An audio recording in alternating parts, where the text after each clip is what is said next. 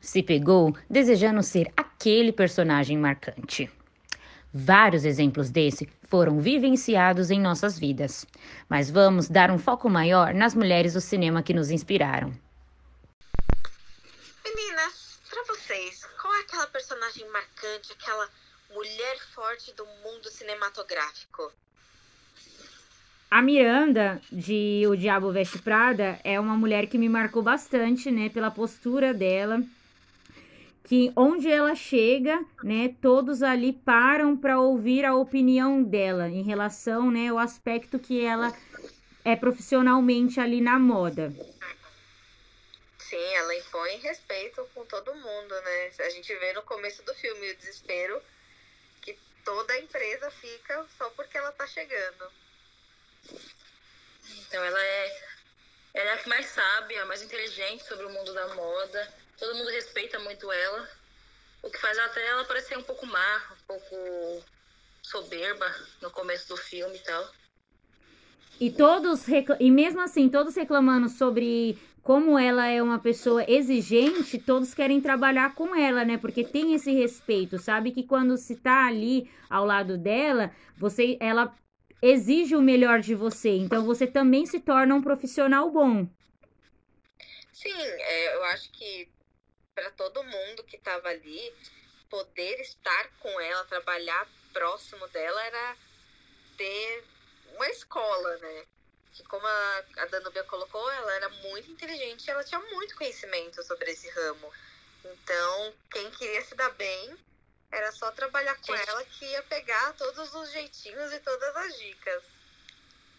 Aquela cena onde ela explica a diferença do, da, dos tons de azul. É o, o puro poder do filme, gente. É aquilo ali. Aquela cena é ótima. E ela só tá falando sobre cinto.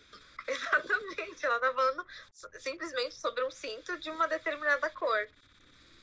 Sim, para nós que somos então, leigos na moda, a gente acha que é só um detalhe, que nem ela mostra ali que aquilo dali não é só um detalhe, né? Faz toda a diferença para a pessoa que é do ramo.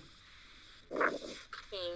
Assim como também quando ela vai ver a coleção criada especialmente para ela pelo James Holt, e só porque no final ela torceu a boca, ele mudou a coleção inteira. Isso é puro poder dentro da mulher, gente.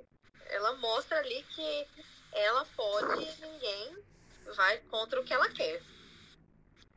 Então, né? Mas como tudo na vida, a excelência dela tem um preço, né? Que no caso é o casamento dela, a vida pessoal.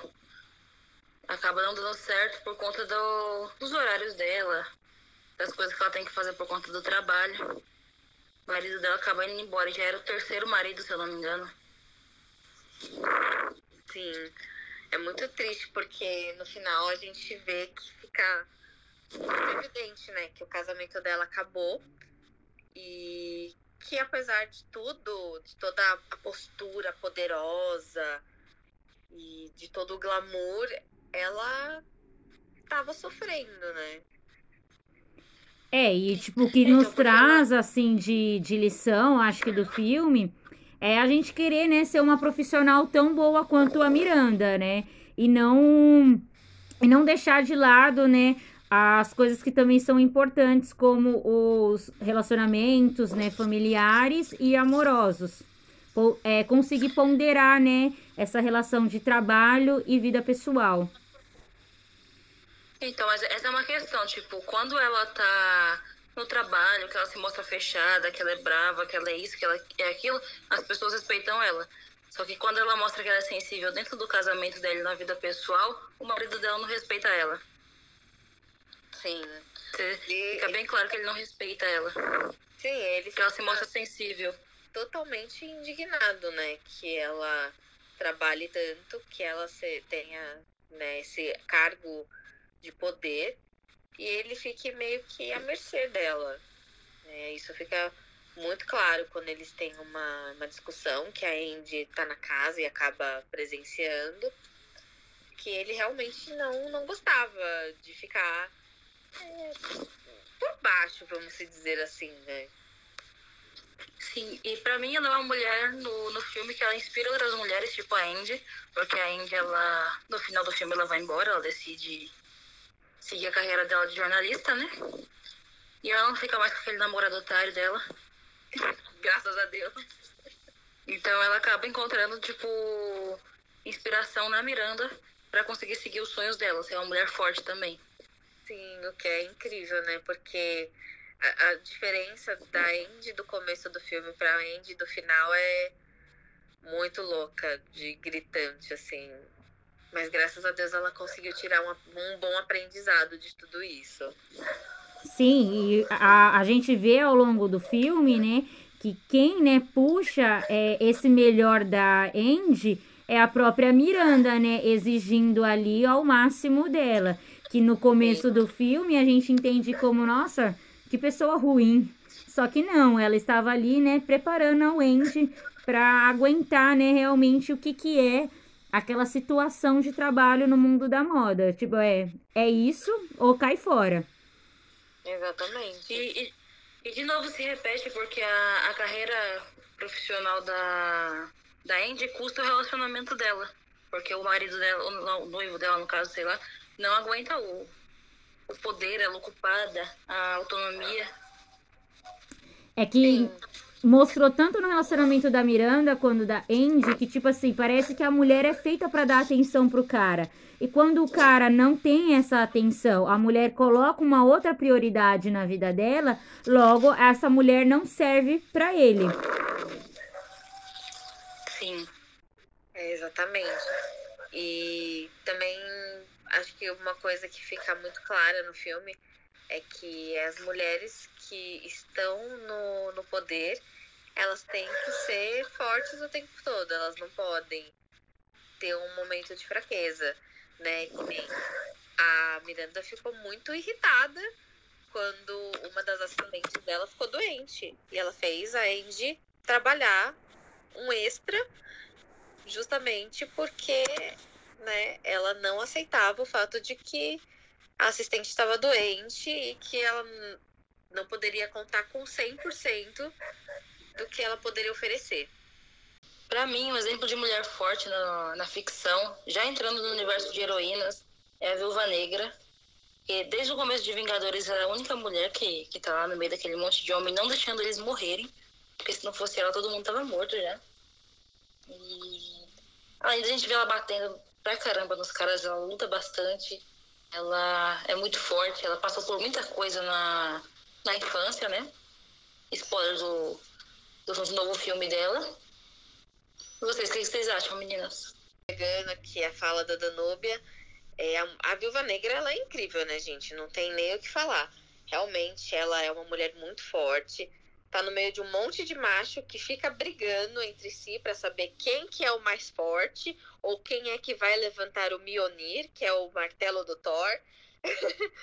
E mesmo assim, ela sempre se manteve muito focada nas missões, ela sempre ajudou todos os colegas. Então, ela é uma mulher forte em diferentes aspectos e sentidos. Assim também como a Mulher Maravilha, que cresceu sem saber nada né, do, do mundo externo, porque a ilha onde ela vive fica protegida por uma barreira mágica. E quando o Steve Trevor traz ela para o mundo externo, ela esteve sempre muito preocupada em defender o máximo de pessoas que ela conseguisse. Tanto que isso fica bem evidente na cena em que eles estão no meio da guerra ali e ela sai para defender o pessoal que estava do lado que ela estava defendendo. Então, para mim, elas duas são grandes exemplos de heroínas muito fortes e muito poderosas. Essa cena deles tentando levantar o martelo do Thor e aí eles convidam a viúva pra brincar com eles e tentar. E ela não tenta, porque ela tem noção que ela é mais forte. E aí depois a gente já entra com a. com a Wanda, né? Que ela é a mais poderosa da, do universo todo da Marvel. Eu acho muito incrível, gente, todas as heroínas. Como as meninas comentaram, a gente tem três perfis de heroínas diferentes, né? Cada uma tem as suas características, né? Mas isso não impede de cada uma se mostrar como mulheres fortes. A Mulher Maravilha, né? Como sendo uma mulher que foi criada somente com mulheres, né? Que tem uma cultura ali de uma mulher guerreira, que sabe todas as habilidades, né? De luta. A Wanda, que tem uma criação, né, é, familiar, né, sendo que ela passou por um experimento, né, para conseguir, né, os seus poderes, e a Viúva Negra, né, que teve uma criação, né, focada para espionagem. E cada uma, né, ali encontrou forças, né, para se mostrar essa mulher forte. É, falando um pouco também da Wanda, né, a gente consegue ter na série WandaVision, a gente consegue ter um pouquinho da dimensão do que aconteceu exatamente e que fez ela se tornar uma pessoa mais retraída, que não confiava tanto em outras pessoas. É, que foi a morte dos pais dela, que foi bem traumático, porque foi um bombardeio horroroso em que ela e o irmão acabaram ficando ali presos com uma bomba na frente dele, sem saber se ela ia explodir ou não. Então a gente consegue entender um pouco mais esse lado humano, né, da Wanda, que apesar dela ser uma das mais poderosas heroínas, ela também tem o lado mais humano dela, que foi se apaixonar, querer construir uma vida, uma família, e infelizmente não poder, porque o Thanos matou o Visão, e ela acabou criando toda uma realidade alternativa, mexendo com linhas temporais e multiverso tudo isso só para construir o que ela queria de fato, né? Que era ter aquele amor, viver aquela coisa de vida familiar que infelizmente foi tomado dela tão tragicamente. Sim, então, do meu ponto de vista, tipo, elas são mulheres fortes porque elas sofreram bastante. A Mulher Maravilha, ela perdeu a família dela, que no caso são as Amazonas, né? Sim. Grande maioria delas morreu no com os ataques. A, a Wanda perdeu a família dela inteira. Em todos os filmes, nem os filhos dela eram reais, gente. E perdeu o irmão, ela sofreu muito. E a gente vê que no, no filme da Viúva Negra, ela foi uma criança adotada, que na verdade era usada como, como espiã, no caso, né? Passou por testes. Então acho que todas elas sofreram bastante para se tornarem fortes como elas são. E esse foi o nosso episódio dessa semana. Voltamos semana que vem com mais.